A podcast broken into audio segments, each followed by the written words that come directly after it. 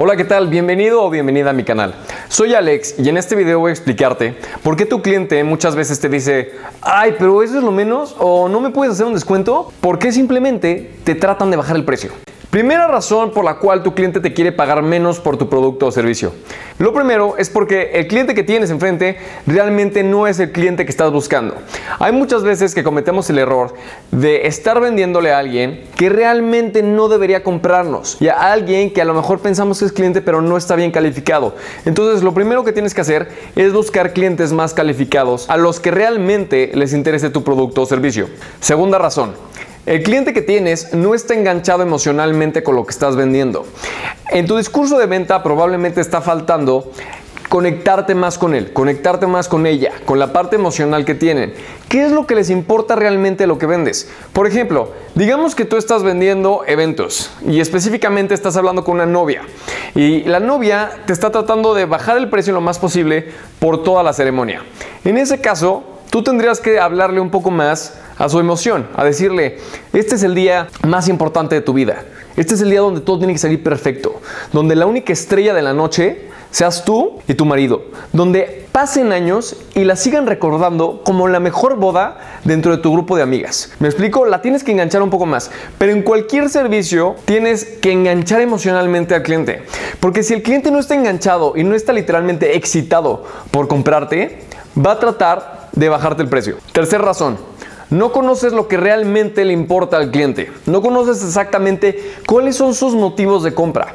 Y no sabes exactamente cómo comunicarte con él de modo que él entienda que tú le estás dando los beneficios de lo que él está buscando o de lo que él necesita. Entonces, antes de vender algo, tendrás que saber a quién se lo vas a vender y cuáles son los motivos que tiene ese alguien para comprarte. Por ejemplo, imagina que tú estás en el negocio de bienes raíces.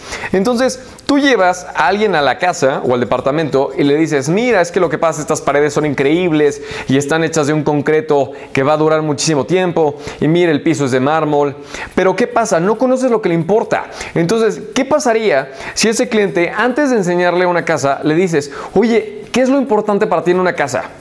Y tú le hagas preguntas, tú le hagas preguntas que lo ayuden a tomar una decisión. A lo mejor ellos te dicen, quisiera que tenga alberca. Entonces les dices, ok, ¿por qué te interesa que tenga alberca? Ay, porque la verdad es que me encanta nadar y me encanta relajarme y pasar un fin de semana con mi familia haciendo una carne asada en el jardín y disfrutar la alberca si hace mucho calor. Ah, ok, perfecto. Entonces ya te dio mucha información. Ya sabes que se quiere relajar. Ya sabes que quiere estar con su familia. Y ya sabes que la convivencia familiar para él es crucial. Entonces, ¿cómo podrías venderle el departamento. Podrás decirle, oye, ¿sabes qué? Aquí va a ser perfecto porque tienes una terraza increíble que te da toda la ciudad. Imagínate tú sentado aquí tomándote un trago, platicando con tu novia o platicando con tus mejores amigos o platicando con tus hijos. Después de esto, imagínate pasar todo el día en la alberca divertido, pasándola bien y teniendo fiestas memorables que recuerdes toda tu vida. Le estás vendiendo la casa, pero también le estás vendiendo la experiencia que él va a tener en la casa, porque eso a él le interesa. Entonces, adecua tu discurso de venta en función de cuál es el interés que tiene tu cliente. Otra razón es que tu discurso de venta solamente habla de el precio y la competencia. Siempre estás hablando, ay no, es que yo te vendo más barato que la competencia. Es que lo que pasa, la competencia quiere que tú hagas esto, pero yo te lo doy a un precio más accesible. Además te doy descuentos, además te regalo cosas. Si tu discurso de venta únicamente habla de precio y precio, no está realmente haciendo que el cliente se ilusione. Porque si solamente estás compitiendo por precio, entonces no tiene nada más que ofrecer. Y así lo ve el cliente. Es como, bueno, sí, está bien, a lo mejor me, me llama por precio, pero ¿cuáles son los beneficios? El punto es que tienes que lucir tus beneficios de tu producto, servicio o negocio al cliente, en vez de solamente estar compitiendo por bajarle un poco el precio. Última razón, tu cliente no entiende el valor de lo que vendes. Hay veces que el cliente solamente ve un aspecto de tu negocio o un aspecto de tu producto o servicio y no ha entendido todo lo demás. Por ejemplo, digamos que tienes una tienda de deportes y llega un cliente a decirte, ¿sabes qué? Es que yo estoy buscando unos guantes de boxeo. Entonces le dices, ay mira, están estos de 800 pesos y están estos de 1500. Él obviamente cuando escuche esto va a decir, ok, me llevo los de 800 pesos. Pero ¿qué pasa si tú le dices, mira, déjame explicarte, tengo estos guantes de 800 pesos y estos de 1500. Los de 800 pesos básicamente tienen un material que va a proteger tus manos, pero lo que tiene afuera no es tan resistente.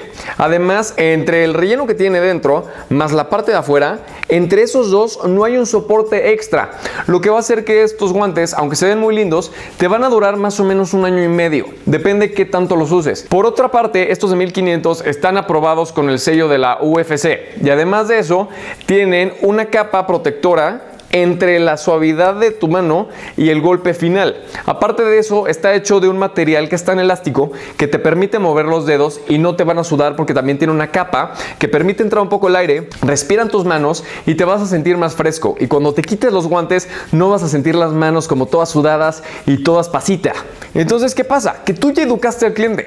Cuando el cliente entiende el valor de lo que está comprando, probablemente no trate de bajar el precio o por lo menos entienda la diferencia de costo. Entonces, de ti depende que él entienda lo que está comprando, cuáles son los beneficios y por qué es tan importante que él compre lo más caro porque le da más valor a él o a ella. Entonces, usa estas técnicas la próxima vez que estés platicando con el cliente y te darás cuenta que probablemente la mayoría de ellos ya no esté discutiendo por el precio. Te mando un fuerte abrazo y como siempre, mucho éxito.